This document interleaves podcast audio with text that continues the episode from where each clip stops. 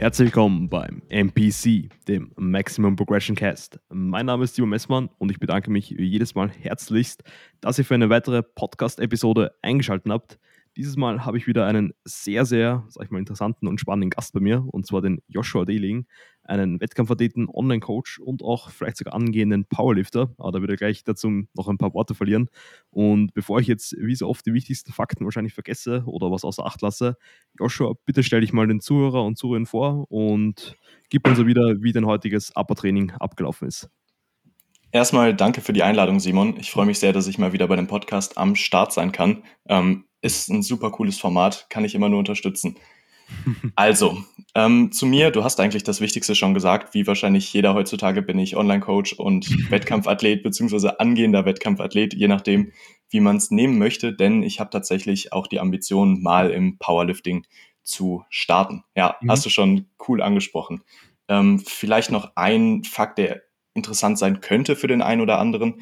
Ich habe oder bin gerade dabei, meine Bachelorarbeit zum Thema Krafttraining zu schreiben, beziehungsweise meinen Abschluss quasi als Fitnesswissenschaftler, Fitnessökonom, das ist so ein duales Studium in Deutschland, mhm. zu machen. Aber ganz ehrlich, kurz zum Studium kann ich nicht wirklich empfehlen, deswegen vielleicht auch gar nicht so interessant und keine sinnvolle Qualifikation an der Stelle.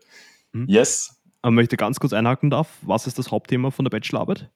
Das Hauptthema von der Bachelorarbeit wird sein, ähm, welche Auswirkungen man erwarten kann von verschiedenen Wiederholungsbereichen auf mhm. verschiedene Hypertrophieprozesse. Also wir haben ja nicht nur die mechanische Spannung, sondern eben auch ähm, Muscle Damage und den Pump quasi, also die Durchblutung, die Ansammlung von mhm. Metaboliten. Ich habe das Thema noch nicht zu 100 Prozent ausgearbeitet, bin auch noch nicht wirklich tief in der Materie, weil ich das Ganze erst mhm. nächstes Jahr schreiben werde. Ich habe mir jetzt quasi ein Jahr freigenommen und ja, ähm, ja. dementsprechend steht nur der grobe Outline bisher. Mhm. Aber es ist ein mega spannendes Thema, wenn man sich alles anschaut von Mechanical Tension, ähm, metabolischen Stress und halt eben Muskelschäden, wie du es gerade angesprochen hast, die einzelnen Pathways zu Hypertrophie, sag ich mal, was für uns als ambitionierte Kraftsportler und Kraftsportlerin natürlich enorm wichtig ist. Und ich glaube, da lernt man auch sehr, sehr viel mit, wenn man sich da wirklich intensiv mit der Thematik auseinandersetzt, da wirklich empirisch arbeitet und da einiges rausholt. Ähm, da würde es mich auch ähm, noch interessieren, und zwar ist da ein empirischer Teil auch dabei, sprich zum Beispiel Interview oder ein Fragebogen oder ein Experiment? Ich bin ganz ehrlich, ich wollte mir die Bachelorarbeit so leicht wie möglich machen, weil ich mit mhm. dem ähm, Pensum, was Bachelorarbeit, Arbeit im Fitnessstudio und Coaching plus Athletendasein angeht, schon ja. genug zu tun hatte. Ich wollte keine empirische Arbeit schreiben. Ähm, okay, ja, ja. ja, ich wollte es mir einfach leicht machen, da bin ich ganz ehrlich. Ist, ist vollkommen verständlich, ja. Ähm, wenn man jetzt schon so einen hohen Workload hat, muss man sich, sag ich mal, nicht absichtlich noch schwerer machen. Ähm, Hauptsache, es kommt dann eine gute Arbeit dabei rum und da bin ich mir bei dir nicht ziemlich sicher, da du sehr, sehr ambitioniert, glaube ich, in allen Lebensbereichen investierst. Ähm, wie du es vorher angesprochen hast, würde es mich auch sehr interessieren, weil du bist ja dann letztes Jahr, 2021, ähm, das letzte Mal im Natural Bodybuilding gestartet. Und wie du es auch gesagt hast, hast du ja jetzt Ambitionen, auch im Powerlifting zu starten. Und wie sieht es da aus, sag ich mal, vom Wettkampfplan für die nächsten Jahre? Okay, also erstmal, es gibt noch keinen wirklich konkreten Plan, wie das Ganze ablaufen soll. Ich würde mich mhm. primär, zumindest würde ich das aktuell sagen, schon noch deutlich mehr als Bodybuilder identifizieren als als Powerlifter. Mhm. Aber Powerlifting war für mich auch so ein bisschen der Einstieg ins Kraftsport. Ich habe immer viel gesquattet, viel gebencht und viel gedeadliftet und es hat mir auch sehr viel Spaß gemacht. Und dementsprechend war das immer etwas, was ich in meine Trainingspläne gerne integriert habe, was aber in den letzten eineinhalb Jahren einfach ein bisschen zu kurz gekommen ist, weil mir da ja, sagen wir mal, das optimale Bodybuilding in Anführungszeichen, wenn es sowas überhaupt gibt, mhm. ähm, doch wichtiger war und ich dementsprechend so ein bisschen von den Grundübungen weggekommen bin und hatte jetzt im Zuge des Selbstcoachings einfach Spaß daran, das Ganze mal wieder ein bisschen mehr zu integrieren und mhm. habe auch immer den, naja, habe auch immer so ein bisschen die amerikanische Szene um 3DMJ und so weiter verfolgt und ja. fand diesen Powerbuilding-Approach, auch wenn das Wort heutzutage so ein bisschen, darf ich vergewaltigt sagen? Ja, ja, ja, verrufen ist, sagen wir so. sagen, wir verrufen, ähm, sagen wir verrufen ist, ähm, fand ich das eigentlich immer ganz spannend, weil ich glaube, das sind Übungen, wenn du dafür gebaut bist und vor allem auch einfach Spaß daran hast, dann mhm. können die in einem guten Plan in der Offseason auch Anwendung finden. Ich würde jetzt gar nicht sagen, dass mein Plan wirklich ein Powerlifting-Plan ist, sondern ich habe halt einfach einen gewissen Fokus auf die Grundübungen und mhm. habe da auch etwas niedrigere Wiederholungsbereiche, aber alles andere ist trotzdem ein Hypertrophieplan in Anführungszeichen. Ähm, ich habe vor, ja. mal in der Zukunft einen Meet zu machen. Ich bin mir allerdings noch nicht sicher, ob das jetzt dieses oder nächstes Jahr sein wird, aber auf jeden Fall noch in dieser Offseason vor meinem nächsten Bodybuilding-Wettkampf quasi. Und habe mir da auch so ein paar Ziele gesetzt. Mal schauen, ob das realistisch ist. Also wahrscheinlich ein sehr, sehr hohes Total angepeilt. um, naja, ähm, was. Mich sehr interessieren, hast du schon ein Total circa angepeilt, was so in deinem Kopf rumschwirrt? Oder bei den einzelnen Lifts, sag ich mal, ein paar Singles? Genau, bei den einzelnen Lifts. Ich habe mir was überlegt. Ähm, ich kann noch nicht sagen, wie realistisch das Ganze ist, aber mhm. ich habe angepeilt, 220 zu beugen, 140 zu benchen und 260 zu heben. Ja, ja das, das wäre so schon, angepeilt. Das wären schon sehr solide Numbers. Also ich glaube, ist auch fast schon realistisch mit deinen Kraftwerten, wenn man sich das Ganze jetzt äh, ansieht und du eigentlich jetzt noch am Beginn der Offseason, sag ich mal, stehst, glaube ich, da kannst du einiges rausholen und bin auf jeden Fall schon sehr gespannt, den ganzen Prozess zu beobachten. Ich bin auch sehr gespannt. Also vor allem, sagen wir mal, beim Beugen bin ich noch ein gutes Stückchen davon entfernt. Mhm. Weil ich glaube, du bist ja jetzt circa beim Single, was ich erst vor kurzem auf Instagram gesehen habe, bei rund 180 Kilogramm, oder?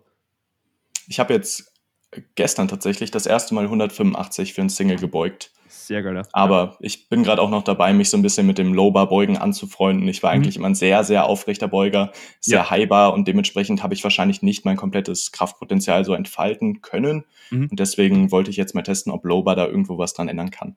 Ja, man muss natürlich auch beachten, dass generell Kraft ein Skill ist, sag ich mal, und besonders auch die neuronale Komponente mit der Ausführung da enorm wichtig ist. Und wie du es angesprochen hast, desto mehr du einfach reinkommst, desto mehr du in die Lower-Beuge reinkommst, desto effizienter du wirst im Squatten, im Benchen, im Deadliften, desto mehr Last wirst du auch im Endeffekt bewegen. Und wie gesagt, das ist eigentlich wie so oft in einem Sport, sei es jetzt ähm, gezieltes Krafttraining oder auch Hypertrophie-Training, wirklich Repetition, Repetition by Repetition und du wirst einfach immer besser. Ja. Aber ist natürlich immer ein sehr, sehr geiler Prozess, das Ganze auch so zu beobachten, was ich auch gehört habe.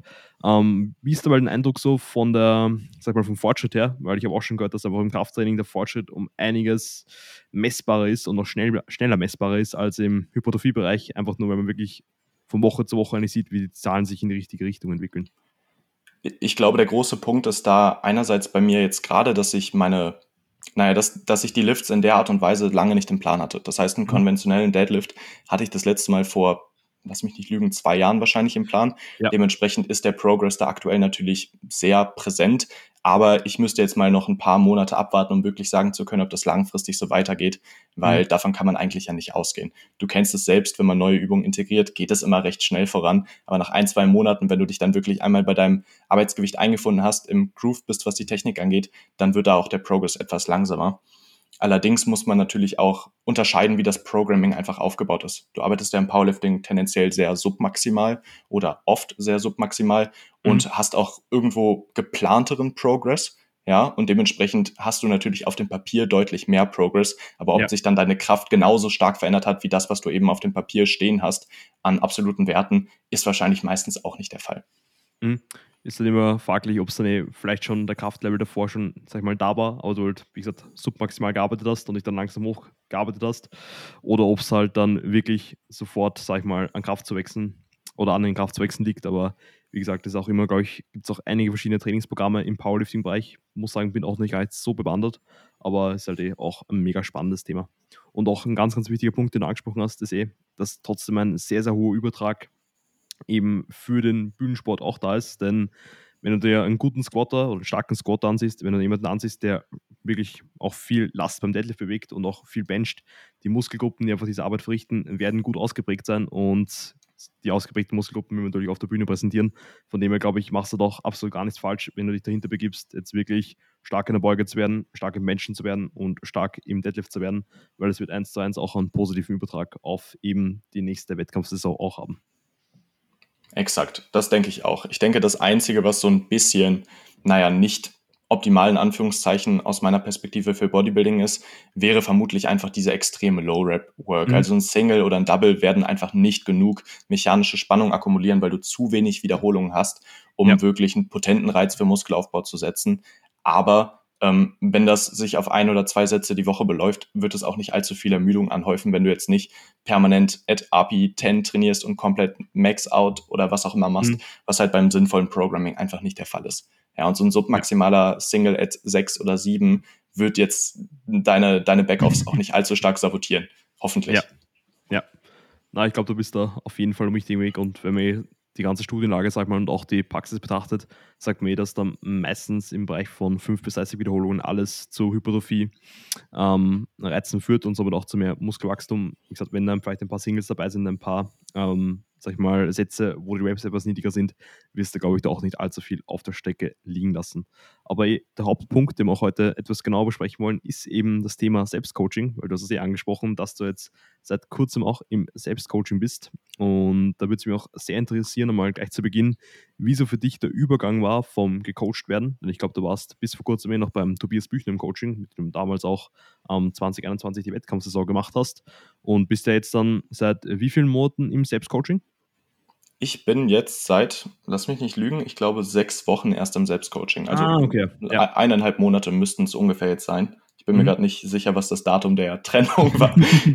ja. ja, genau. Also du hast es schon, du hast es schon richtig gesagt. Ich war recht lange beim Tobi im Coaching und zwar, mhm. ich glaube, ungefähr eineinhalb Jahre seit Dezember 2020 und konnte mhm. da auch super viel mitnehmen und bin auch bin ihm auch wirklich dankbar für die ganze Zusammenarbeit habe da sehr viel persönlich und auch ähm, aus Coaching-Perspektive auf jeden Fall mitnehmen können und wollte jetzt einfach mal meinen eigenen Weg gehen, weil ich so ein paar eigene Ansätze habe, die ich gerne verfolgen wollen würde. Mhm. Und ja, dementsprechend gab es dann irgendwann die Entscheidung, dass ich mich ins Selbstcoaching begeben möchte. Und ich muss sagen, dass der Übergang relativ flüssig abgelaufen ist, einfach weil ich als Athlet schon immer etwas selbstständiger war. Das heißt, ich hatte auf mein Programming relativ viel Einfluss, weil ich da mit Tobi einfach in einem engen Kontakt stand, was wir erwarten vom Programming. Er hat mir da auch so ein bisschen freie Hand gelassen, dass ich mich bei der Übungsauswahl, beim Split so ein bisschen einbringen darf. Mhm. Und auch, auch was so den den Coaching-Prozess anging, wurde das Ganze einfach immer ein bisschen flexibler mit der Zeit. Wenn man schon sehr lange zusammenarbeitet, weiß man auch irgendwo, wie die andere Person tickt. Und mhm. deswegen hatte ich da einfach etwas mehr freie Hand, auch was die Ernährung angeht. Ähm, habe auch autoregulativ Dinge im Training entscheiden dürfen und so weiter. Dementsprechend war der Unterschied zwischen dem Coaching und dem Selbstcoaching nicht so groß, wie das bei vielen Athleten vielleicht der Fall wäre, mhm. wo dann natürlich Probleme entstehen können, wenn dir plötzlich einfach mal so, ich sag mal, der Boden unter den Füßen weggenommen wird und deine ganze Struktur plötzlich fehlt, dann bekommst du halt eben Probleme. Das war bei mir jetzt aber eigentlich nicht so wirklich der Fall. Mhm. Ähm, ich glaube, du hast eh auch einen sehr guten Punkt angesprochen, dass eh, glaube ich, die besten Coaching-Beziehungen zwischen Coach und Klient oder Klientin eh die sind, wo eben ein reger Kontakt herrscht und jetzt nicht, sag ich mal, eine Diktatur vom Coach, wo wirklich er wo den Hammer schwingt, sag ich mal, und sagt, wir machen dies, das genauso und keinen anderen Weg. Und es ist kein Platz für Diskussion da, wenn man da wirklich auch einen Austausch hat, sich mit eben dem Coach absprechen kann und auch Ansätze ausprobieren kann und nutzen kann, wo man weiß, dass sie gut funktionieren, dann ist das Ganze natürlich auch, sag ich mal, eine Symbiose und wird dann beiden am, meisten weiterhelfen. Du hast auch schon angesprochen, dass du davor wirklich ein eher selbstständiger Athlet warst und dich auch schon wie gerade angesprochen, mehr da eingebracht hast. Da würde es mich auch sehr interessieren, ähm, wenn jetzt Personen herkommen und sagen, okay, sie wollen sich jetzt nicht einen Coach nehmen, sondern wollen das Ganze in die eigene Hand nehmen, somit in den Selbstcoaching-Prozess einsteigen. Ähm, welche, sage ich mal, Werte oder ähm, Attribute sollten diese Personen Person mitnehmen, um eben das Maximum aus dem Selbstcoaching-Prozess herauszuholen? Ich würde erstmal mit der Grundlage starten und das wären wahrscheinlich gar nicht so sehr die Charaktereigenschaften oder Werte, sondern wahrscheinlich erstmal grundlegend das Ziel. Also wo mhm. möchtest du hin? Wenn du jetzt einfach nur fitter werden möchtest, dann ist es wahrscheinlich nicht unbedingt notwendig, einen Coach zu bekommen. Mhm. Wenn du aber sagst, okay, ich möchte der beste Athlet sein, der ich sein kann und ich habe bestimmte Wettkampfambitionen, egal in welcher Sportart, dann wirst du vermutlich, wenn du wirklich das Optimum rausholen möchtest, einfach einen Coach brauchen. Ja, ja, das sollte man ganz klar so sagen. Für das Optimum ist ein Coaching wahrscheinlich immer die beste Wahl. Egal wie erfahren du bist und wie viel Ahnung du schon hast, ob du selbst Coach bist oder was auch immer. Für das Optimum ist ein Coaching wahrscheinlich immer nötig. Ja. So. Ähm, dann ist es aber auch ganz wichtig zu unterscheiden, wie viel Erfahrung die Person hat. Wenn du jetzt einen Trainingsanfänger siehst, der vielleicht seit drei, vier, fünf Monaten oder auch ein Jahr oder zwei Jahre im Gym ist, dann wird er noch nicht die Erfahrung haben, die er braucht, um sich selbst gut zu betreuen. Mhm. Ja, und ich glaube, da muss man auch erstmal das Wort Selbstcoaching so ein bisschen definieren, weil Selbstcoaching bedeutet nicht, dass du dir einen Trainingsplan schreibst und danach trainierst, sondern wirklich, dass du dich coachst, so wie das eben auch ein Coach für dich machen würde. Und ja. das ist einfach irgendwo ein Austausch, den du dann mit dir selbst führen musst. Ja, und das ist halt nicht einfach dieses Schreiben von dem Trainingsplan und trainieren gehen, das ist dann halt kein Selbstcoaching. Mhm. Ich glaube, das ist ganz wichtig, dass man da wirklich, sag ich mal, das Ganze differenziert, wie du es gerade angesprochen hast, weil nur wenn man jetzt einen Plan selbst aufstellt, danach trainiert, aber sich eigentlich dann nicht tiefer oder intensiver mit dem Ganzen auseinandersetzt, sprich, dass man jetzt nicht, wir werden, glaube ich, später eh nochmal genauer darauf eingehen, mit sich selbst zum Beispiel ein Check-in macht, dass man nicht die Daten sammelt, wie zum Beispiel Ernährung, Gewicht und so weiter und so fort, dass man keine falschen Bilder macht, dass man sich nicht wirklich konstant mit dem Ganzen auch ähm, gezielt auseinandersetzt, dann wird man auf der Strecke bleiben und kann das Ganze nicht wirklich als Coaching-Prozess, wie du angesprochen hast, definieren, sondern eher halt als trainieren gehen und ja, schauen, was dabei rumkommt. ähm, sehr, sehr schön gesagt, Simon. danke, danke. Ähm, ich glaube auch, dass, wie du es angesprochen hast, das fundiertes Wissen oder mal diese Basis an Wissen da schon ein sehr ausschlaggebender Faktor ist. Und würdest du da auch sagen, dass es vielleicht sogar Sinn macht, zu Beginn einmal ähm, dieses Wissen mit einem Person Trainer oder mit einem Coach zu akkumulieren und dann eben mit diesem Wissen auch weiter dann in das Selbstcoaching reinzugehen? Nicht nur vielleicht, sondern mhm. eigentlich ziemlich sicher würde ich sagen, dass das der Weg ist, den man einschlagen sollte, wenn man ambitioniert an das Ganze herangeht. Mhm. Ja, also wenn ich mir wenn ich mir aussuchen könnte, wie meine Trainingskarriere verlaufen wäre, dann hätte ich wahrscheinlich das erste halbe Jahr mit einem Personal Trainer zusammengearbeitet, mhm. um möglichst früh auch einfach persönlich die Technik zu lernen, weil das ist bei einem Anfänger im Online-Coaching einfach meistens nicht möglich. Ja. Und dann eben wäre ich frühzeitig in ein Online-Coaching übergegangen, um halt direkt auch das fundierte Wissen von jemandem zu bekommen, der mich auf dem Weg begleiten kann, den ich gehen möchte. Und dann kann man irgendwann nach zwei, drei Jahren mit wirklich viel Wissen und Eigeninitiative entscheiden, ob das Selbstcoaching wirklich die richtige Wahl wäre. Mhm. Also ich denke, das, das ist so the way to go, meiner Meinung nach. Und auch dann kommt es halt noch sehr stark auf die Person an. Ja, ich glaube, auf die Charaktereigenschaften können wir jetzt eigentlich auch gleich mal eingehen, was denn so eine ja. Person mitbringen muss, weil ich glaube nicht, dass jeder Athlet auch gleichzeitig ein Selbstcoaching betreiben kann oder sollte, wenn er mhm. zumindest immer noch große Ambitionen verfolgt. Ja. Ich glaube, da kann ich da echt wirklich zustimmen. Ähm, besonders auch der Punkt mit eben dem Coach und dem Personal Trainer davor. Ich kann mich auch noch ganz genau erinnern, wo ich zum ersten Mal wirklich so ins Online-Coaching reingekommen bin, damals, ich glaube um die 2019, 2020 herum, wo ich dann damals beim Markus Klutschnik war und dann später eben zum Tobias Büchner übergegangen bin. Ähm, wenn ich mal davor meine Trainingskarriere anschaue und da auch sehr viel eigene Faust gemacht habe und mich unter Anführungszeichen selbst gecoacht habe, ähm, dann fällt dann eh ziemlich schnell auf, wie sag ich mal, undurchsichtig der ganze Prozess damals war und wie oft dann zum Beispiel Program Hopping da war, wie oft Entscheidungen getroffen worden sind, die einfach nicht zielführend waren. Und wie du es gerade angesprochen hast, muss man eben dann auch schauen, ob jetzt diese Person auch ähm, fähig wäre, sich selbst zu coachen. Ich glaube, mit meinem jetzigen Wissensstand könnte ich schon sagen, dass ich mich selbst coachen könnte. Aber es gibt genauso Personen da draußen, denen einfach, sag ich mal, diese Objektivität fehlt besonders oder auch die Adherenz dann zum Prozess, wenn keine externe Person daneben steht. Und da würde es mich auch sehr interessieren, weil du es eben mit den Charaktereigenschaften noch gerade angesprochen hast, ähm, welche von diesen Attributen muss jetzt eigentlich eine Person, sag ich mal, in deinen Augen erfüllen, um jetzt wirklich auch erfolgreich sich selbst coachen zu können? Also ich denke, den fast wichtigsten Punkt hast du schon angesprochen und das ist die Objektivität. Also du mhm. musst einfach in der Lage sein, dich als als Athleten zu betrachten und deine Gefühle so ein bisschen auszublenden. Das mhm. ist natürlich niemals zu 100% möglich, aber du musst einfach irgendwo ein objektives Auge für deinen eigenen Prozess haben und einschätzen können, ob du dich gerade in die richtige Richtung bewegst und wenn nein, woran es liegt. Ja, weil wenn du einen objektiven Blick auf deine Ernährung, deine Regeneration und dein Training hast, dann merkst du recht schnell, wenn da irgendwas nicht funktioniert.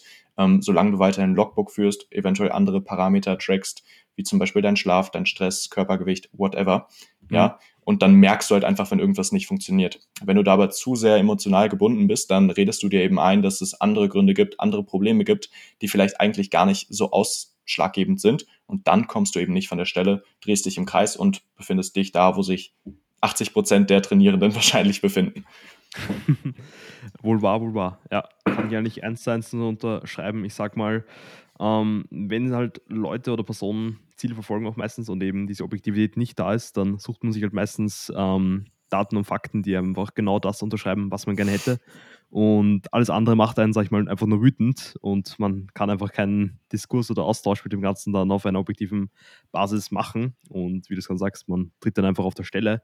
Von dem her, da wirklich diese Objektivität mitzubringen, ist enorm wichtig, besonders wenn es halt auch zum Thema dann wie du es vorher angesprochen hast, Athleten-Dasein geht. Und nochmal um einiges mehr, wenn es dann sogar vielleicht um eine Wettkampfsaison geht, weil da habe ich auch das letzte Mal mit Konstantin Koch drüber gesprochen, diese Objektiv sorry, diese Objektivität im Laufe einer Prep nimmt einfach immer mehr ab und wenn man dann wirklich im Selbstcoaching-Prozess drin ist, aber dann keine Objektivität mehr hat, dann wird es halt wirklich kritisch. Und auch noch ein sehr gutes Beispiel, glaube ich, für das Thema ist auch der AJ Morris, der, glaube ich, fast mhm. schon einen Legendenstatus dafür erlangt hat, dass er sich eben auch selbst coacht. Aber hier muss man natürlich auch betrachten, dass er sehr viele Personen in seinem Umfeld hat, die sag ich mal, ein sehr objektives Auge auf seinen Prozess haben. Ich glaube, Kuba ist ein gutes Beispiel, dann natürlich auch andere Athleten und Athletinnen, der sich dort austauscht. Ähm, und diese können natürlich dann nochmal externes Feedback geben, haben dann einen objektiven Blick drauf und mit diesem Feedback oder Input kann er eben dann auch arbeiten und wenn nötig Anpassungen vornehmen. Aber ich stimme da hundertprozentig zu, dass eben Objektivität das A und O ist, wenn es um On- oder Selbstcoaching geht. Ich finde es super spannend, dass du in dem Zuge AJ Morris angesprochen hast. Mhm. Ähm, weil er ist auf jeden Fall ein sehr gutes Beispiel dafür, dass Selbstcoaching funktionieren kann. Und ich ja. glaube, er ist auch eine Person, die das wirklich sehr ernst nimmt. Aber sogar ein AJ Morris sagt, dass seine letzte Prep definitiv nicht optimal war und ja. er hätte vieles besser machen können. Und ganz ehrlich, das, das klingt jetzt blöd, aber als Außenstehender hätte man ihm das wahrscheinlich voraussagen können, dass die Ausgangslage zum Beispiel jetzt nicht perfekt ist. Mhm. Mir hätte das genauso passieren können. Also ich will mich da jetzt definitiv nicht über ihn stellen. ja. Aber ähm, das ist einfach so dieser klassische Fall, dass man einfach nicht so objektiv mit sich ist, sogar wenn man so ein super Coach und ein erfahrener Athlet ist, wie das der AJ bestimmt ist. Ja, mhm. und sogar AJ hat sich, wenn ich mich gerade nicht vertue, zumindest irgendwo jetzt Alberto Nunez an seine Seite ja, geholt ja. oder hat zumindest irgendwo vor, mit ihm zu arbeiten. Mhm. Ich weiß jetzt nicht, wie genau der Prozess aussieht, aber sogar jemand wie er gesteht sich dann ein oder glaubt zumindest, verspricht sich davon, dass er irgendwo noch besser werden kann. Ja, und das spricht, glaube ich, Bände, dass wirklich auch so ein Athlet und so ein Coach, der schon so viel Erfahrung hat, da noch immer auf eine externe Person zurückgreift, die eben da mit ihm, glaube ich, ich glaube, der Alberto und er haben da so ein Consulting, also ich glaube, die machen das so einmal oder zweimal im Monat, ähm, wo sie halt wirklich bei ihm die Ernährung alles durchgehen, auch schauen, wo sich das Körpergewicht gerade befindet und wie es eben dann mit der Planung der nächsten Vorbereitung aussieht.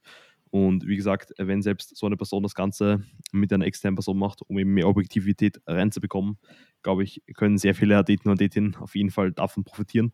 Und ich glaube, aus weiterer Folge kann man daraus auch ziemlich gut ableiten, ähm, für wen eigentlich somit, sag ich mal, Selbstcoaching eher geeignet ist und eher weniger geeignet ist.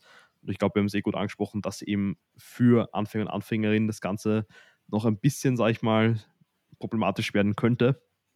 Und genauso gut vielleicht ähm, Persönlichkeitstypen, die eben ein bisschen einen Mangel an Objektivität haben. Würdest du vielleicht sonst noch andere Personengruppen da ein bisschen ausgrenzen oder hervorheben, für die ein Selbstcoaching-Prozess vielleicht nicht das Optimalste wäre? Mm, um nochmal so ein bisschen kurz zu den Charaktereigenschaften zurückzurudern. Ich ja. denke, das ist ein ganz wichtiger Punkt, der vielleicht auch Personengruppen irgendwo ein- oder ausschließt. Mhm. Man muss einfach gewisse Charaktereigenschaften vereinen. Und das ist einerseits, dass man nicht zu impulsiv sein darf. Man sollte nicht der unglaublich emotionalste Mensch sein, weil ja. dann wirst du ganz schnell an deine eigenen Grenzen treffen, weil du einfach zu emotional wirst, um irgendwo die Objektivität beizubehalten. Aber mhm. gleichzeitig darfst du eben auch nicht zu entspannt sein. Also du darfst ja. jetzt auch niemand sein, der sagt, okay, alle Variablen spielen irgendwo keine Rolle. Ob ich einen Intra-Workout esse und ob ich, äh, ob ich drei oder vier Sätze mache, das ist alles irgendwo egal, weil mhm. Kontinuität ist alles. Wenn du da zu entspannt bist, wird es wahrscheinlich auch nicht funktionieren. Du musst irgendwo wirklich eine gute Balance mitbringen.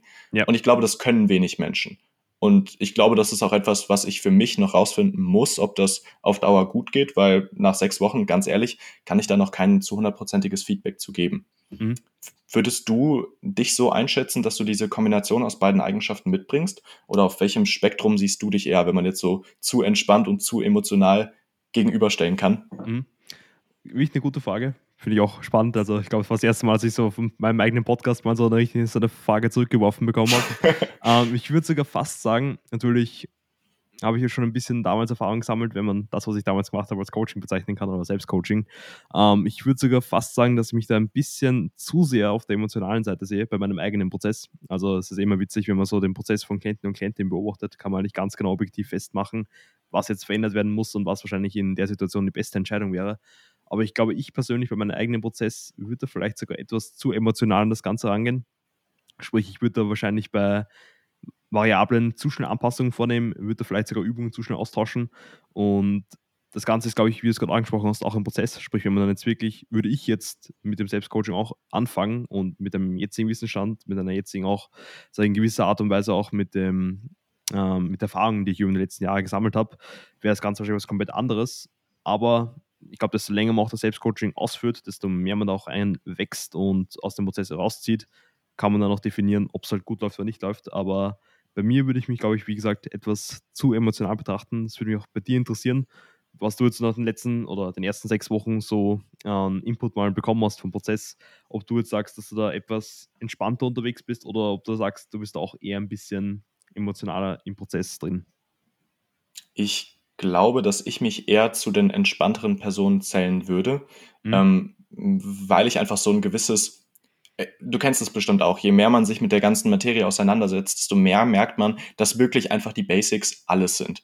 Ja, dass ja. einfach die Kontinuität im Training, die Intensität, eine gute Technik und irgendwo eine sehr simple und zielführende Ernährung mit ausreichendem Schlaf eigentlich fast alles sind, was man braucht. Und je ja. mehr man sich damit beschäftigt, desto mehr merkt man, dass irgendwo die ganzen Feinheiten zwar eine Rolle spielen, vor allem im Zuge einer Wettkampfvorbereitung definitiv eine Rolle spielen, aber dass sie irgendwo nicht so viel ausmachen. Und dieses Urvertrauen sorgt irgendwo bei mir dafür, dass ich dem Prozess mehr denn je vertraue und vielleicht so ein bisschen zu entspannt bin und vielleicht die Zügel da auch mhm. ein bisschen zu locker lasse, aber einfach weil ich das Vertrauen habe, dass, dass Zeit einfach der größte Faktor in dem Prozess ist. Ja, ich glaube, du hast da vorher einen wichtigen Punkt angesprochen mit der Kontinuität, weil du hast gesagt, Kontinuität ist eigentlich alles und das ist natürlich eine der Grundsäulen, sage ich mal, in diesem ganzen Prozess, genauso wie Adherenz. Ich glaube, die beiden gehen eigentlich Hand in Hand. Aber man muss natürlich auch, wie gesagt hast, beachten, dass die ähm, Arbeit, die man investiert, auch kontinuierlich einen hohen Maßstab an Qualität hat. Denn wenn man kontinuierlich und auf gut Deutsch mal nur Scheiße macht, dann wird es auch, auch langfristig nicht wirklich viel dabei rumkommen. Aber wenn man eben kontinuierlich die, was ich mal, das richtige Maß an Arbeit investiert, auch mit der richtigen Qualität, dann wird natürlich was dabei rumkommen, weil ich glaube, jeder kennt die Rechnung, dass ähm, investierte Arbeit plus Zeit eben zu Erfolg oder Resultaten führt. Und das ist natürlich auch ein enorm wichtiger Punkt. Und auch mit den Basics, die du gerade angesprochen hast. Ich bin vor kurzem erst ähm, auch im Gym angesprochen worden, dass eben bei mir jetzt gerade die Offseason eigentlich ziemlich gut läuft, dass Kraftwerte gut nach oben gehen und eben auch man körperlich sieht, dass einige schon am Fleisch draufkommen müssen in den letzten neun Monaten. Und dann habe ich eh als Antwort eigentlich gegeben, ja, hartes Training, Kalorienüberschuss und genügend Schlaf funktionieren. Und dann haben wir hier ins Gespräch reinkommen, dass wir eben gesagt haben, es sind eben immer die Basics, die eigentlich ähm, den Haupt, Hauptteil, sag ich mal, sicher 80 Prozent vom Fortschritt ausmachen und dass sich halt die meisten Leute leider da ein bisschen bei diesen letzten ähm, paar Prozenten da verlieren, versuchen da das Maximum rauszuholen, ohne dass sie halt mal die Basics optimieren und die halt wirklich kontinuierlich über einen längeren Zeitraum nähen.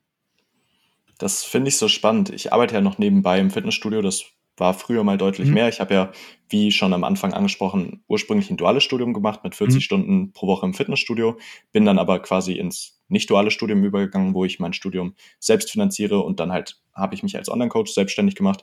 Lange ja. Rede, kurzer Sinn. Ich arbeite jetzt nur noch so ungefähr acht bis zehn Stunden pro Woche im Gym und mhm. man sieht eigentlich ganz klar, die Leute, die hart trainieren und regelmäßig da sind, die wachsen. Ja, also ja. Auch, auch wenn sie sich vielleicht gar nicht so sehr mit der Ernährung beschäftigen und vielleicht einfach nur ihren Shake nach dem Training äh, trinken und ein bisschen Eiweiß essen, weil sie wissen, dass wichtig ist, die Leute wachsen. Und im ja. Gegensatz dazu hast du die Leute, die alles überdenken, aber du siehst, dass sie einfach mit fünf, sechs Reps in Reserve jeden Tag trainieren und die wachsen halt nicht. Ja. Ja, das, das ist sehr interessant, wenn man das wirklich so live beobachten kann, mal so ein Jahr oder zwei in einem Fitnessstudio gearbeitet hat, dann sieht man einfach, dass, dass diese Basics einfach alles ausmachen. Und ja. dass die Leute, die seit zehn Jahren trainieren und seit zehn Jahren regelmäßig trainieren, einfach immer besser aussehen als die Leute, die seit fünf Jahren regelmäßig trainieren. Immer. Mhm. Egal wie perfekt du nach fünf Jahren irgendwas machst. Ja, also kann da wirklich nur eins zu eins zustimmen habe es jetzt bei mir auch ähm, genauso ich mitbekommen. Ich bin jetzt seit rund vier Monaten auch als Personal Trainer in einem Fitnessstudio tätig und sehe auch immer wieder die Personen, die einfach wirklich immer da sind, wenn ich auch da bin, die ich immer grüße, wo ich weiß ganz genau, okay, gehen jetzt wieder hart trainieren, der schießt sich jetzt komplett ab und der wird danach sicher auch in der Kabine seinen Shake trinken und danach dann heimgehen pennen. Man sieht einfach, dass da wirklich was weitergeht und wie gesagt, wenn die Basics da mal sitzen, dann muss man einfach nur mehr genügend Zeit investieren und dann werden sich früher oder später auch die erwünschten Erfolge, sag ich mal, einstellen. Aber das ist auch, sag ich mal, eine der Hauptaufgaben bei uns als Trainer und Coaches, dass wir eben genau diese ähm, Werte auch vermitteln und unseren Klienten und Klientinnen mitgeben, weil genauso funktioniert eigentlich auch der ganze Prozess. Genau. Und ich glaube, wenn man das weiß und das wirklich ins Selbstcoaching übernehmen kann, also wirklich, dass man einfach die Kontinuität und Adherenz aufrechterhalten kann, kombiniert mit dem Wissen, was man idealerweise natürlich als Grundlage hat, dann mhm. funktioniert es eben auch. Ja, also wahrscheinlich ist es trotzdem nicht perfekt, Ja, perfekt ist wahrscheinlich eh nichts, aber wahrscheinlich ja. auch nicht so gut, wie du mit einer sehr guten Zusammenarbeit mit einem kompetenten Coach sein könntest. Aber dann fehlen dir vielleicht eben noch drei oder vier Prozent. Und das macht dann vielleicht keinen riesigen Unterschied, je nachdem, was du halt für Ambitionen hast. Ja, also da muss man eh dann, glaube ich, genau, genauer schauen, wie viel man noch mehr an Input dann liefert und wie viel man dann noch an Ertrag dabei rausbekommt. Weil wenn man sich das Pareto-Prinzip anschaut, 20% der investierten Arbeit führen eigentlich zu 80% der ähm, Resultate und dann noch am Ende diese Haarspalterei zu betreiben und wirklich diese letzten 0,1% rauszuholen, wird dann wahrscheinlich im Endeffekt nur noch mehr Stress und Aufwand darstellen, als eigentlich der Ertrag, der dabei rumkommt. Aber man muss auch sagen, du bist eigentlich ein bisschen in einer, sag ich mal, Sonderlage, da du, wie du es angesprochen hast, selbst auch Coach bist und dich selbst jetzt auch coacht und da würde es mich sehr interessieren, wie es eigentlich so ist, laufend mit Athleten und Athletinnen zusammenarbeiten und dann auf der anderen Seite eigentlich genau den gleichen Prozess bei sich selbst zu durchlaufen. Das ist sehr interessant, weil ich finde tatsächlich, dass Coaches selber eine ganz interessante Zielgruppe für Selbstcoaching sind, mhm. weil ich glaube, dass es einfach eine Erfahrung ist, die dich als Coach auch weiterbringen kann. Weil ja. zu dem Zeitpunkt, wo ich das Coaching begonnen habe, war ich gerade auch quasi so in den Kinderschuhen, was mein eigenes Coaching angeht. So geht es mhm. wahrscheinlich sehr vielen Menschen, dass sie das Coaching starten, auch aus dem Hintergrund, dass sie selber etwas für ihr eigenes Unternehmen, ihre eigene Marke, wie auch immer, lernen möchten. Mhm. Und dementsprechend war ich zu dem Zeitpunkt, ähm, war ich nie gleichzeitig Coach und Selbstcoach, wenn man das so sagen kann. Ja. Und deswegen nehme ich das jetzt gerade das erste Mal als Erfahrung wahr und kann sagen, dass ich auf jeden Fall schon einiges gelernt habe. Und zwar, ich habe auf jeden Fall gelernt, ein Coach als Accountability Tool zu schätzen. Das mhm. ist was, was man einfach nicht vernachlässigen darf, wie wichtig diese Struktur ist, dass man wöchentlich einfach jemandem Rede und Antwort zu stehen hat, so blöd das klingt, und einfach nur auch schon für sich selbst seine Woche reflektiert in einem Check-in. Das ja. darf man einfach nicht unterschätzen, wie wichtig das ist. Und man kann auch irgendwo lernen, wo seine Klienten Probleme haben, weil mhm. natürlich weiß man vieles, aber das zu wissen und das in den letzten paar Monaten selber erlebt zu haben, ist auch nochmal was anderes. Also verstehen zu können, warum jemand mit der Ernährung struggelt oder mhm. warum jemand jetzt äh, seinen Plan ändern möchte, bevor er dann mit dir zusammenarbeitet. Das sind einfach Dinge, die, die weißt du zwar, aber die selbst zu erleben ist auch nochmal irgendwo was anderes. Und deswegen glaube ich, dass viele Coaches auch davon profitieren würden, einfach mal eine Zeit lang, ja, nicht unbedingt sehr mhm. lange, sich selbst zu coachen. Ja. Also ich glaube, das ist sicherlich auch mal eine Erfahrung, die ich in Zukunft einmal anpeilen werde. Also wahrscheinlich eher in ferner Zukunft, aber wir in unserer Bubble denken da ist ja langfristig oft. Für uns ist ein Jahr oder zwei Jahre oft gar nichts. Ähm, musste, glaube ich, auch sagen, dass man da sicher extremst viel für sich selbst aus dem ganzen Prozess ausholen kann. Ich glaube, man lernt sich auch selbst sehr gut als Coach und Athlet kennen. Einfach nur, was für einen gut funktioniert, wie du es gerade angesprochen hast, womit man selbst mehr struggelt, weniger struggelt und das Ganze dann auch auf seine Klienten und Klientinnen übertragen kann. Ähm, was, glaube ich, auch wirklich ganz, ganz wichtig ist, ist halt eben die Accountability, die du angesprochen hast, die man mit einem Coach hat. Ich glaube, das schätzt man dann wirklich erst, wenn man eben dann keinen Coach hat und seine eigenen Check-ins macht und sich eigentlich komplett allein um den eigenen Prozess kümmert. Denn wie du es angesprochen hast, wenn man einfach jede Woche diesen Check-in hat und genau weiß, an dem Tag müssen alle Daten eingetragen sein, an dem Tag muss einfach alles reflektiert worden sein und man geht einfach, wie gesagt, alles selbst einmal durch und bekommt halt eben dann noch den Input vom Coach selbst. Aber wenn das Ganze nicht mehr da ist und man dann sagt, okay, ja, ich muss eigentlich keinem meinem Akkus vorzeigen, wenn ich an dem Tag ein bisschen drüber bin, an dem Tag ein bisschen drunter bin. Wenn da der Schlaf nicht passt, wenn er hier etwas zu kurz ist und so weiter und so fort, dann tendieren, glaube ich, viele Personen da draußen das Ganze etwas schleifen zu lassen. Und ich glaube, da wirklich, wie du es gerade angesprochen hast, diese Erfahrung zu machen und mich zu sehen, kann ich überhaupt diesen Selbstcoaching-Prozess durchführen, um kann ich damit erfolgreich sein, ist, glaube ich, wirklich enormst wichtig. Und wie du es gesagt hast, der Übertrag dann als Coach selbst ist, glaube ich, unbezahlbar. Du hast da was ganz, ganz Wichtiges gerade angesprochen. Und ich finde, das ist die Selbstreflexion, die du eigentlich schon im Check-in hast, mhm. weil geht es dir auch so, dass du, wenn du ein Check-in ausfüllst für deinen Coach, für den Tobi jetzt, dass du deine Woche halt Revue passieren lässt, das ist ja ganz normal und irgendwo auch schon die meisten Dinge, die dir auffallen, für dich selbst beantworten kannst. Also ja. du merkst schon, du, du schaust nach und du siehst, okay, vielleicht habe ich hier eine Stunde zu wenig geschlafen und mhm. da hätte ich vielleicht irgendwo was besser machen können und schaust dir natürlich auch die Trainingsclips nochmal an, die du hochlädst und da siehst du oft natürlich schon, ja, du bist auch jemand, der viel Erfahrung hat, du betreust deine eigenen Athleten, du weißt auch, worauf, auch, worauf du zu achten hast. Und dann ja. fallen dir die Dinge meistens schon selbst auf. Und diese ja. Selbstreflexion hat mich dann irgendwo auch an den Punkt gebracht, dass ich mir vorstellen konnte, ein Selbstcoaching überhaupt einzugehen, weil mhm. irgendwo beantwortest du dir oft deine eigenen Fragen auch schon, wenn du jetzt schon länger beim gleichen Coach bist und schon länger ähm, allgemein trainierst und eine gewisse Grunderfahrung halt mitbringst. Ja, Auf jeden Fall. Also ich mache das Ganze auch so, dass ich eigentlich mein Training großteils dann eigentlich analog tracke. Also ich habe da mein eigenes Logbuch und schreibe da alles rein. Und dann am Ende der Woche, wenn eben der Check-in ansteht, dann übertrage ich mal alles in die Google Sheets, habe dann nochmal alle, sag ich mal, Daten von der Woche vor Augen, weiß ganz genau, was für ein Gewicht ich bewegt habe, auch was für ein Gewicht ich in der Vorwoche bewegt habe, wie die Wiederholungen aussehen und trage auch dann einen Tracker, wie du es gerade angesprochen hast, alle Daten ein von Ernährung, von ähm, Schlaf und so weiter und so fort. Und wie du es auch gesagt hast, wenn einmal diese Selbstreflexion da ist, dann kann man sich wirklich schon sehr, sehr viel ähm, selbst zusammenreiben. Wie gesagt, Schlaf war immer schlechter, Verdauung war vielleicht nicht so gut, ähm, Mealtiming war off und die Performance in der Session war in weiterer Folge eher suboptimal. Und wenn du halt eben nicht diese Daten hast und nicht dich mit dem Ganzen auseinandersetzt, dann sitzt du da und denkst, ah, warum war die Session so schlecht? Aber wenn man dann, wie du es gesagt hast, sich daran mit dem Ganzen auseinandersetzt, dann kann man natürlich schon enormst viel daraus ziehen und dann sagen, okay, das nächste Mal passe ich die Variablen so an, dass das Ganze besser läuft und kann dann somit in weiterer Folge auch im Selbstcoaching-Prozess, weil normalerweise sagt dann der Coach, ähm, den ganzen Prozess optimieren und eben das meiste aus dem Ganzen rausholen. Ähm, und wie du es eigentlich auch gesagt hast, glaube ich, das würde mich jetzt auch sehr interessieren. Ist ja auch, glaube ich, eine gute Überleitung zum ganzen Thema. Und zwar, wie jetzt eigentlich so der Selbstcoaching-Prozess bei dir abläuft, ob du da zum Beispiel deine eigenen Check-ins mit dir selbst hast, weil ich glaube, den Punkt haben wir sehr gut schon gerade angesprochen, wie du den ganzen Coaching-Prozess mal reflektierst. Und dann, glaube ich, werden wir später auch noch ein bisschen auf dein jetziges Programming eingehen, auch wie eine Needs-Analyse vielleicht auch schon würde beim Selbstcoaching. Aber der Punkt mit den Check-ins würde mich mal sehr interessieren.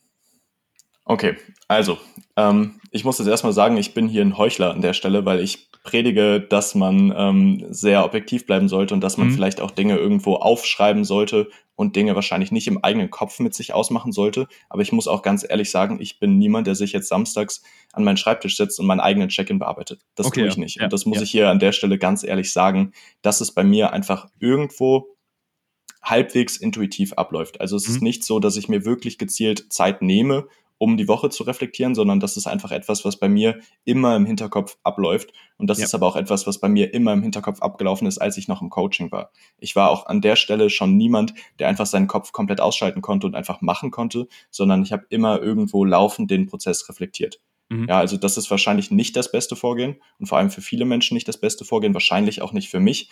Aber äh, ich will hier an der Stelle im Podcast ehrlich sein und jetzt nicht irgendwie mir was aus dem Finger saugen. Das würde ja auch keinen weiterbringen.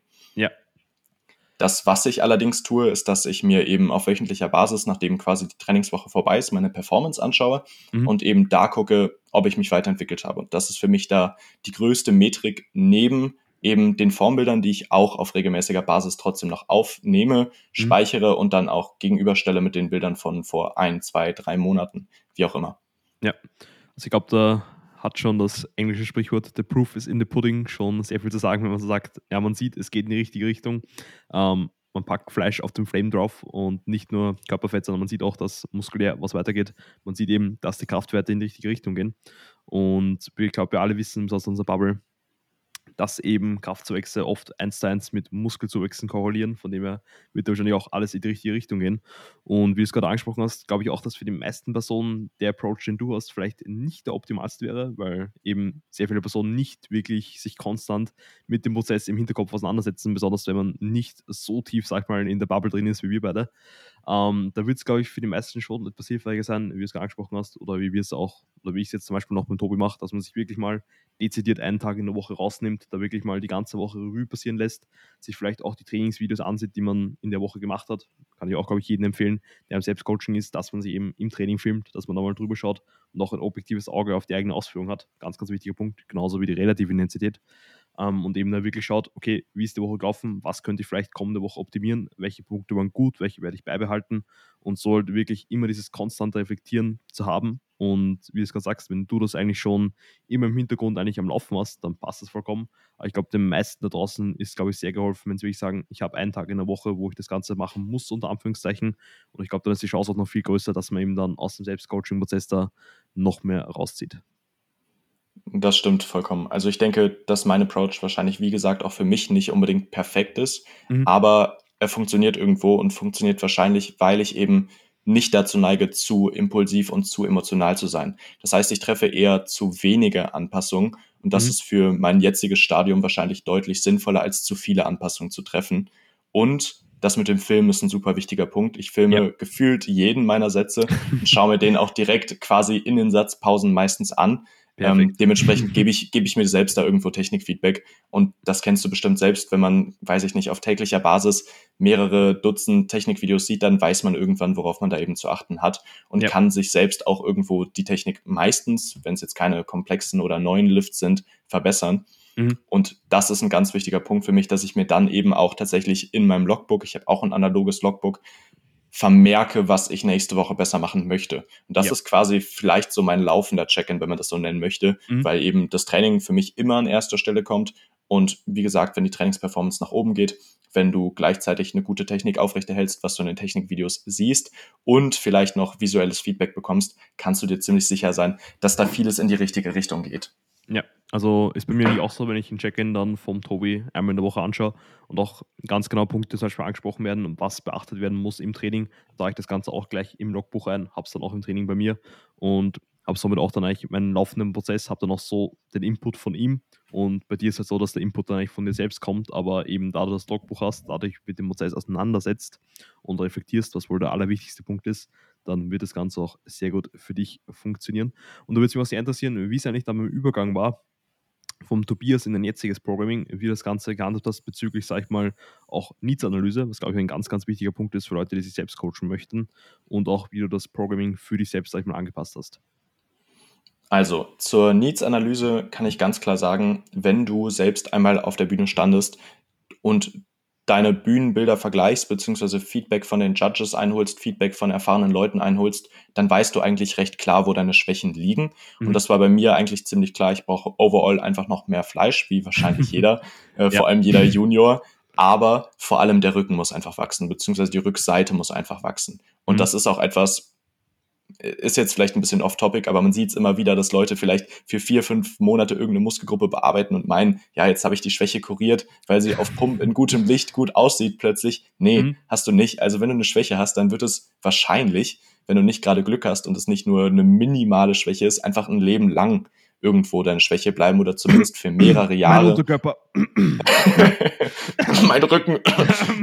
Aber wir können genau. ja tauschen. Also ich habe ich hab übrigens einen stabilen Rücken, du hast, du hast gute Quads und gute Hams. Also wir können da sicher einen Deal machen. Kennst du einen guten Chirurgen? genau, genau. Das heißt, für mich war von Anfang an klar, dass halt einfach die Rückseite Priorität hat und auch weiterhin Priorität haben wird. Zusätzlich habe ich eben, wie wir eben schon besprochen haben, so ein bisschen Powerlifting-Ambition. Das mhm. heißt, die beiden Dinge gilt es für mich eigentlich primär in einen Plan unterzubringen. Und da kam noch ein dritter Faktor dazu, der vielleicht auch noch relativ interessant ist. Ich wollte, sagen wir mal, absichtlich ein bisschen die Strenge aus dem ganzen Prozess rausnehmen, mhm. weil ich weiß nicht, ob du schon mal an diesem Punkt warst, dass du nach einer gewissen Zeit einfach ja, Burnout ist das falsche Wort, aber einfach nicht mehr so viel Spaß, Motivation und Bock auf Training, Bodybuilding und sowas hattest. Ich mhm. liebe den Sport immer noch und ich kann mir auch nicht vorstellen, damit aufzuhören. Aber genau aus dem Grund habe ich selber erkannt, okay, ich kann so jetzt gerade irgendwie nicht weitermachen. Das funktioniert für mich nicht. Ich muss so ein mhm. bisschen den Spaß wieder an eine höhere Stelle stellen. Und da war Powerlifting tatsächlich für mich einfach die Sache, die mich gereizt hat und die ich deswegen in meinen Plan integrieren wollte, damit ich langfristig einfach weiterhin Spaß am Prozess habe und langfristig im Bodybuilding bleibe und nicht irgendwann an diesen Punkt komme, dass ich keinen Bock mehr habe. Mhm. Da war ich dann irgendwo, ja, das klingt jetzt blöd, aber vielleicht reflektiert genug, mir das einzugestehen, dass es so nicht funktioniert und dass ich was ändern muss. Mhm. Und das wollte ich dann quasi alles in einen Plan vereinen. Also Spaß am Training, ähm, Powerlifting integrieren und eben trotzdem noch irgendwo ein guter Athlet sein und meinen Rücken verbessern. Ja, das sind, glaube ich, eh enormst wichtige Punkte, besonders auch mit eben den Schwachstellen. Bei mir ist es auch so, ich bin eigentlich jetzt seit sicherlich fast zwei Jahren plus am Arbeiten an meinem Unterkörper und er ist noch nicht mal ansatzweise da, wo ich ihn gerne hätte. Sprich, das wird, wie du es gerade angesprochen hast, und der Tobi hat es mir auch schon öfters gesagt, vielleicht eher ein Lifetime-Projekt werden, dass da äh, wirklich was dabei rumkommt und dass mal der Unterkörper sich dem Oberkörper ein bisschen angleicht. Ähm, und auch noch so ein extrem wichtiger Punkt ist eben die Adherenz, die du gerade angesprochen hast. Habt ihr auch mal ähm, mit dem Georg Hausmann auch intensiver darüber gesprochen auf seinem Podcast. Ähm, wenn wir eben wirklich in diesem Sport unser, sag ich mal, unser Potenzial vollkommen ausschöpfen wollen, dann geht es hier nicht um Monate, um Jahre, sondern eigentlich um Jahrzehnte.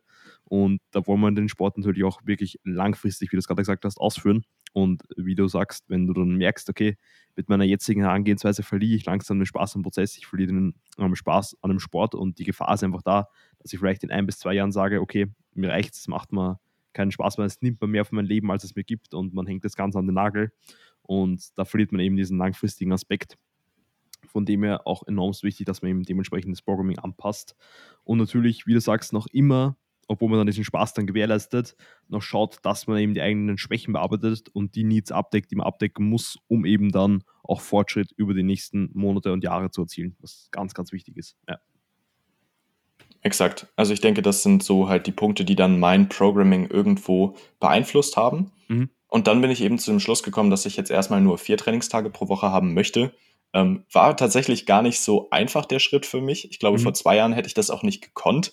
Ähm, man verbindet ja irgendwo mit, mit der Zeit, die man im Gym verbringt, doch irgendwo mehr Erfolg. Also je ja. mehr Arbeit man reinsteckt, desto mehr Erfolg hat man, zumindest im Kopf. Von, viel hilft viel. Von, genau, viel hilft viel, das trifft es eigentlich. Ja. Deswegen war es gar nicht so einfach, auf vier Trainingstage zurückzugehen, aber mhm.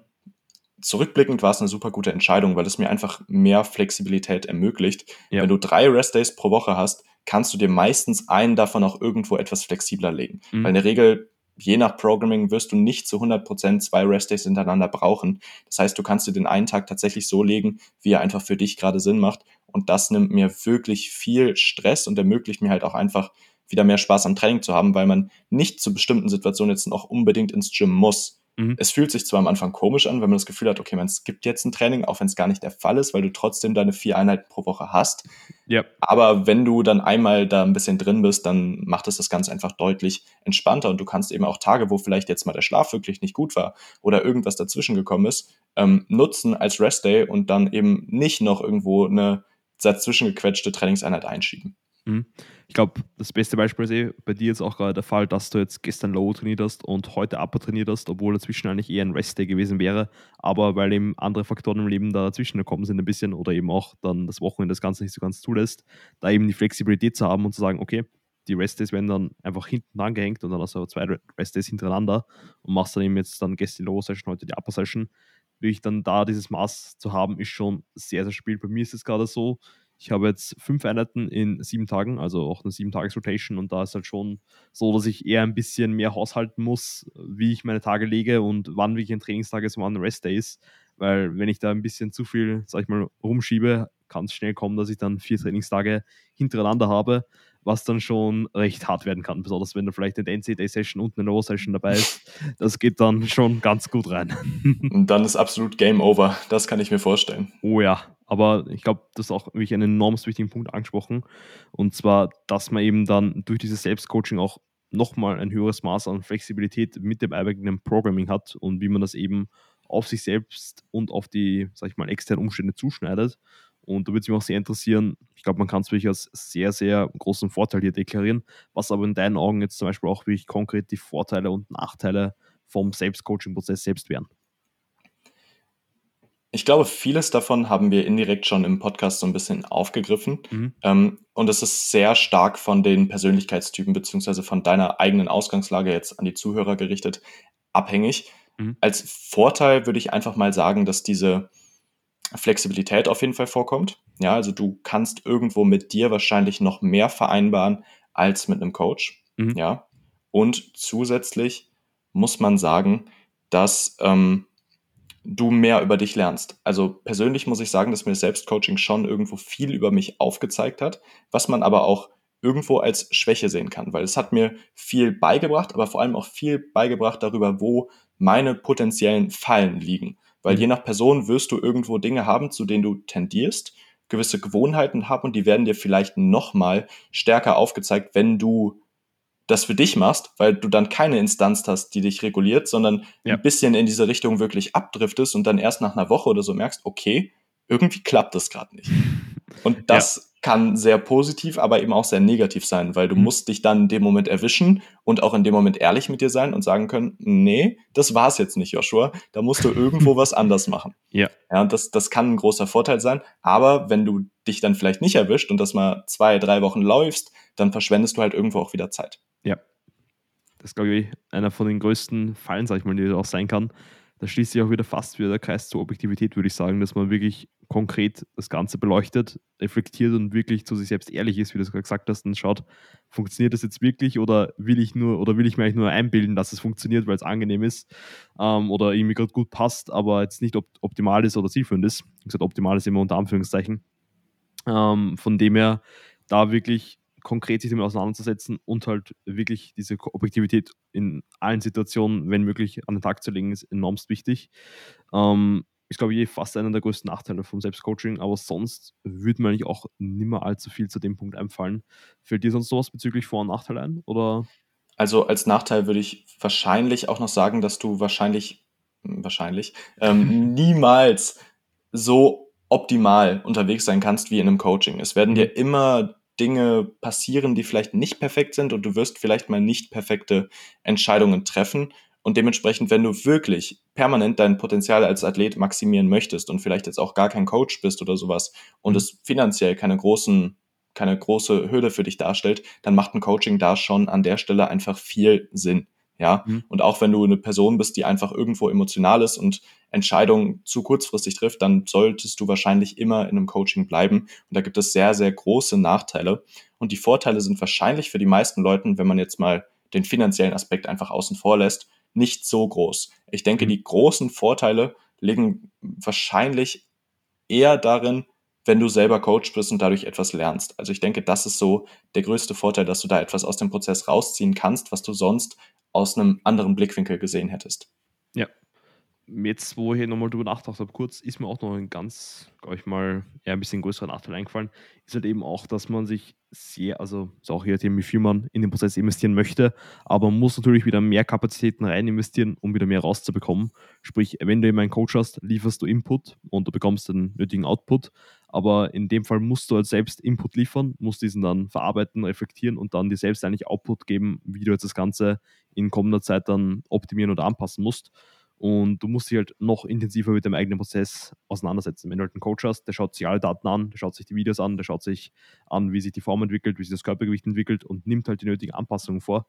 Aber was halt eben Vor- und Nachteil ist beim Selbstcoaching, du musst halt selbst diesen Aspekt sag ich mal, übernehmen und dann die dementsprechenden Anpassungen nehmen oder vornehmen. Und das kann natürlich für die meisten Personen auch ein größerer Zeitaufwand sein oder halt generell einfach ein größeres Maß an investierten Kapazitäten und da wirklich mal abzuwiegen, wie viel man investieren möchte, ist, glaube ich, auch ein ganz, ganz wichtiger Punkt. Das stimmt. Das habe ich gerade gar nicht berücksichtigt. Einfach der Punkt, dass man in einem Coaching ja auch einfach die Kontrolle abgeben möchte und mhm. gar nicht mehr so viel Zeit und vor allem auch ja, Gedanken, Kapazitäten, Emotionalität in seinen eigenen Prozess investieren möchte, ja. um vielleicht die eigenen Gedanken auf was anderes zu konzentrieren. Also jemand, der jetzt vielleicht im Berufsleben steht und irgendwo, mhm. naja, sagen wir, einen hohen Workload zu bewältigen hat, eine Familie zu Hause hat, was auch immer, der möchte vielleicht einfach gar nicht über den eigenen Prozess nachdenken und da macht es auf jeden Fall viel Sinn, das Ganze abzugeben. Wahrscheinlich ist das auch der Grund, warum tatsächlich viele Coaches einen Coach haben, mhm. weil man sich schon mit genug Menschen und genug Problemen und genug Herausforderungen beschäftigt, dass ja. das eigene vielleicht einfach mal ähm, woanders woanders sein sollte, dass man sich damit nicht beschäftigen muss mhm. und die Kapazitäten eben frei machen kann.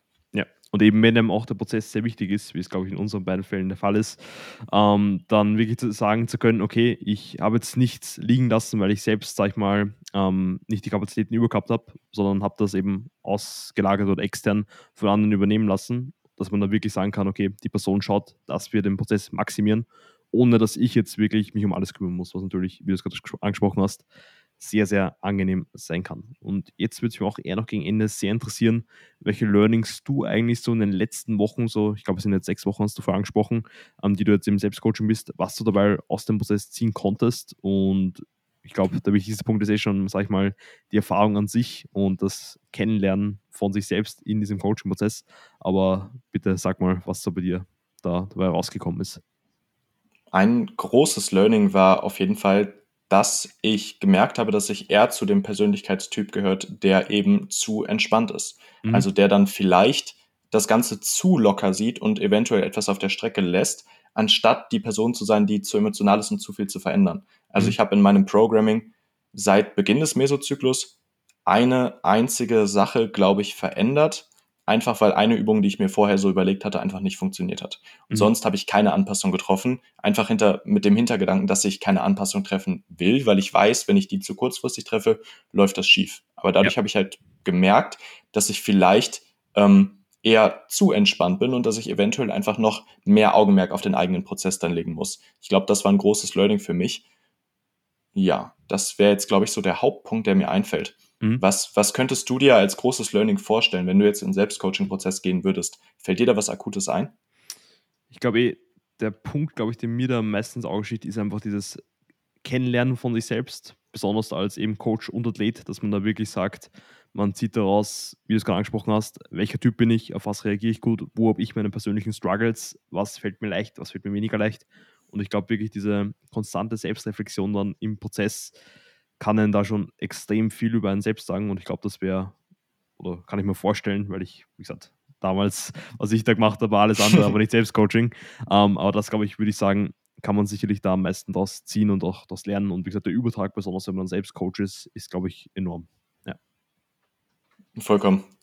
Also eine Sache, die mir gerade noch eingefallen ist, mhm. ähm, ein, ein Learning von mir, kann man sagen, ich habe mich selbst irgendwo so ein bisschen als eigenes Experiment gesehen. Mhm. Vielleicht, ja. vielleicht klingt das jetzt komisch, aber irgendwo betrachte ich auch meine Athleten so ein bisschen als Experiment. Das klingt komisch. Ja. Als, ja. als Versuchskaninchen. ja, schon, man, man probiert Dinge aus. Man muss ja irgendwo lernen. Man kann ja nicht immer mhm. das Gleiche tun, weil dann wird man sich nie von der Stelle bewegen. Das mhm. heißt, man muss irgendwo Dinge, sage ich mal, riskieren, Dinge verändern, vielleicht auch mal Sachen machen, die man jetzt vielleicht in der Evidenz noch gar nicht so ähm, als, als bestätigt ansieht, sondern einfach mal Dinge ausprobieren. Und das kann ich jetzt eben an mir selbst machen, was mir da ein viel besseres Gewissen beigibt, weil ich komplett neue Dinge und ganz konträre Ansätze vielleicht an mir testen kann. Und mhm. im schlimmsten Fall läuft mein eigener Prozess dann nicht so rund und ich sabotiere nicht irgendwen anders. Ja. Das ist vielleicht noch ein ganz interessanter Punkt, der vor allem im Thema Ernährung bei mir gerade sehr präsent ist, weil ich da einfach was, ja, nicht komplett Neues probiere, so will ich das jetzt nicht formulieren, aber etwas, was in der unserer Bodybuilding-Bubble nicht so oft der Fall ist, dass man sich einfach etwas intuitiver ernährt und mhm. keinen Ernährungsplan hat und auch nichts abwiegt. Und das ja. ist äh, da vielleicht ein interessantes Experiment an der Stelle, wo ich schon recht viel darüber gelernt habe. Mhm. Ich glaube, der Punkt mit dem Selbstexperiment ist auch enorm wichtig. Ich glaube, ich zähle auch noch ein bisschen zu diesem Selbstkennenlernen, was einfach für einen gut funktioniert, wo man vielleicht gut darauf anspricht, was man sonst vielleicht in einem anderen Coaching nie wirklich ausprobiert hätte, was auch sehr, sehr wichtig ist. Ich glaube, auch ein mega gutes Beispiel dafür ist auch der Valentin Bosi, der jetzt vor kurzem erst dieses High-Rap-Experiment auch gemacht hat dem Unterkörper, wo er teilweise dann ähm, 30er Raps auf der ähm, also auf der Hexcode gemacht hat.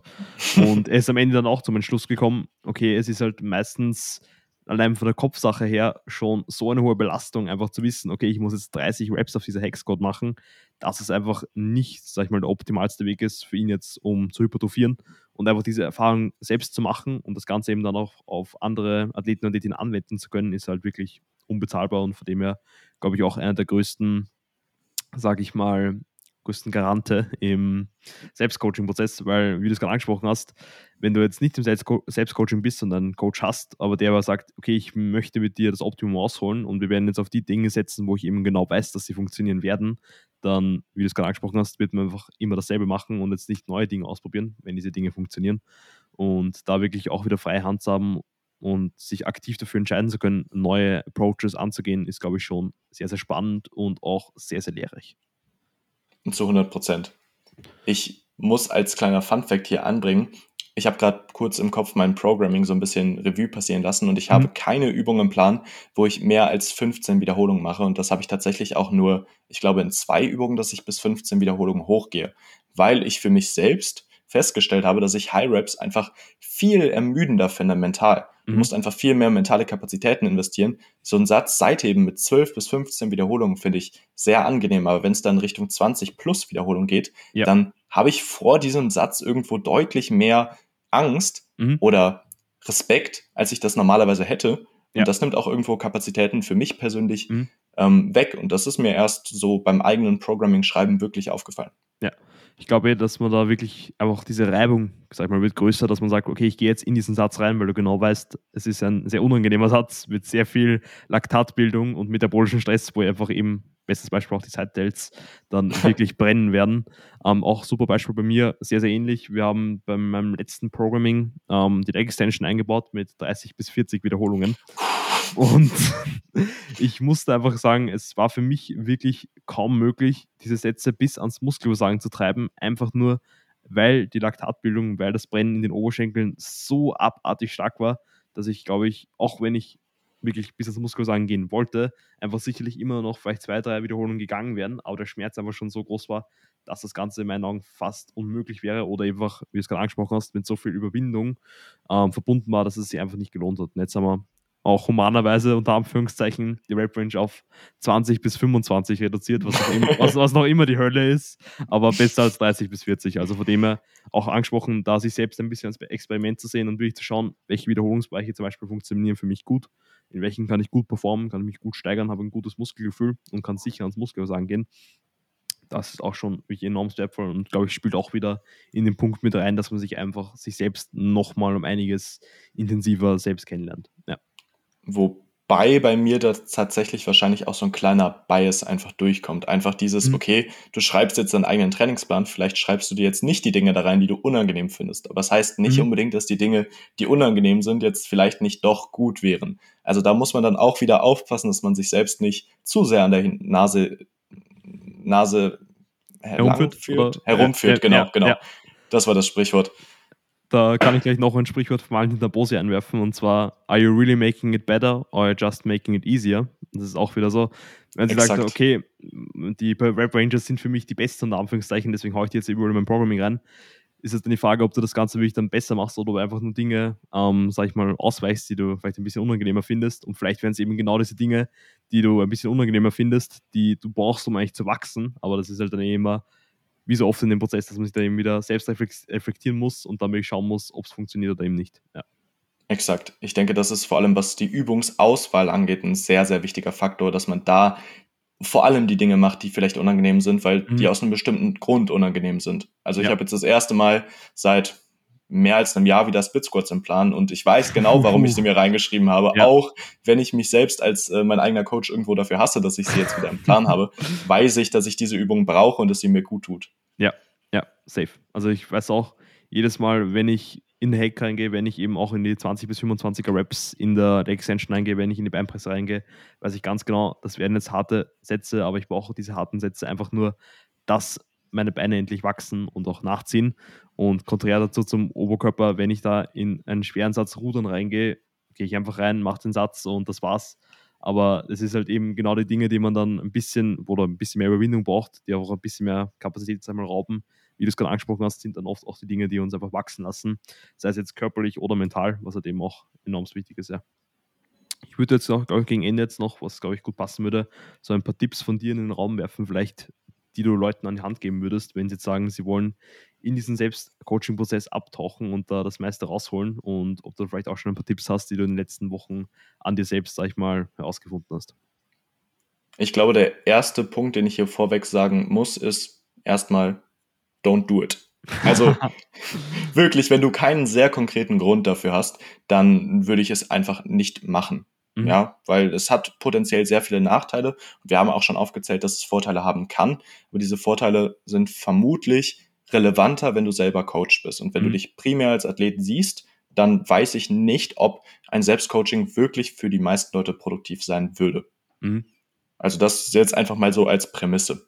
Ja. Ähm, dann die Tipps, die ich mitgeben kann, ist, dass man sich irgendwo einen, ich nenne es jetzt mal Workflow überlegt ob man jetzt einen festen Check-in hat, so wie manche Leute das vielleicht machen, oder ob man das jetzt so macht wie ich, dass man sich seine Trainingsvideos in der Satzpause anschaut und sich trotzdem noch filmt und die Notizen dann einfach in seinem Logbook vermerkt, oder mhm. ob man sich jeden Mittwoch dahinstellt und Formbilder zu machen. Irgendwo brauchst du eine Struktur, in der du dich orientierst. Welche Struktur das ist und welche Parameter du wirklich tracken solltest, das wirst du im Laufe der Zeit wahrscheinlich herausfinden, wenn du ähm, irgendwo reflektierst. Ja. Also ich glaube, das ist so das Größte, dass du einfach reflektiert bleibst und dir auch eingestehst, wenn etwas nicht funktioniert.